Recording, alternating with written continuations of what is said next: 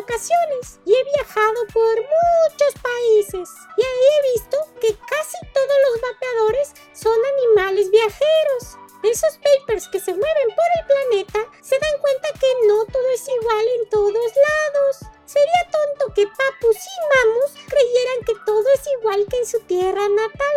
Hay países que prohíben, hay países que permiten, hay lugares que estigmatizan y a otros les parece normal. Por eso te traigo estos breves consejos para que se la pasen increíble rodando por la vida. ¡Comencemos! ¡Uno! El uso en bares y restaurantes.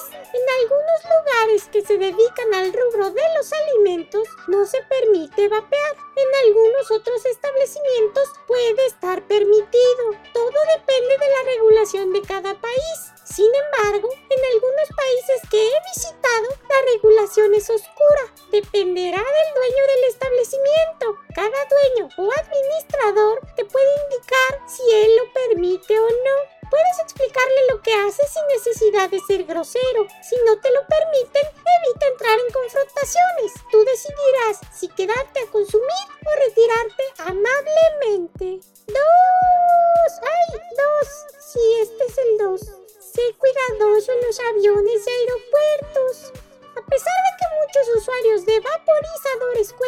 Experiencia en los aeropuertos ha sido buena, hay que ser precavido. Por ejemplo, el uso de vaporizadores no está permitido dentro de las aeronaves. La recomendación que hacen las aerolíneas es que coloque estos vaporizadores dentro de un maletín designado dentro del equipaje de mano. Algunas aerolíneas prohíben cargar tus baterías dentro del avión.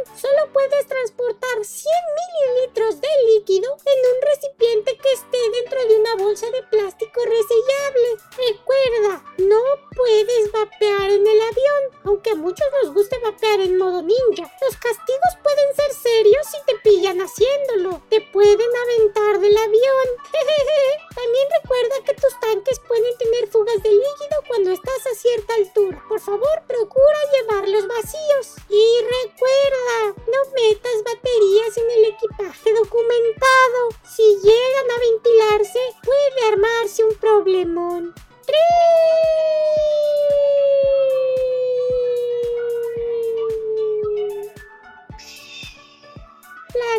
Alarmas de incendio. Casi todos los hoteles y hostales cuentan con alarmas para los casos de incendio. Muchas de estas alarmas se activan solo para detección de emisiones de CO2, pero algunas de ellas se pueden activar con el vapor. Sin ser un experto, es difícil diferenciarlo. Todo depende de la cantidad de vapor y la forma como es exhalado. Hacer cloud chasing en una litera con un techo muy bajito puede activar la alarma. Llenar la habitación de vapor también. Algunas veces las falsas alarmas acarrean multas bastante costosas. Claro, depende del país. No te hagas el chistoso y le lances el vapor directamente a la alarma. Por favor, compórtate. 4. La curiosidad extranjera. De por sí ya vas a ser la novedad por ser de otra tierra, de otro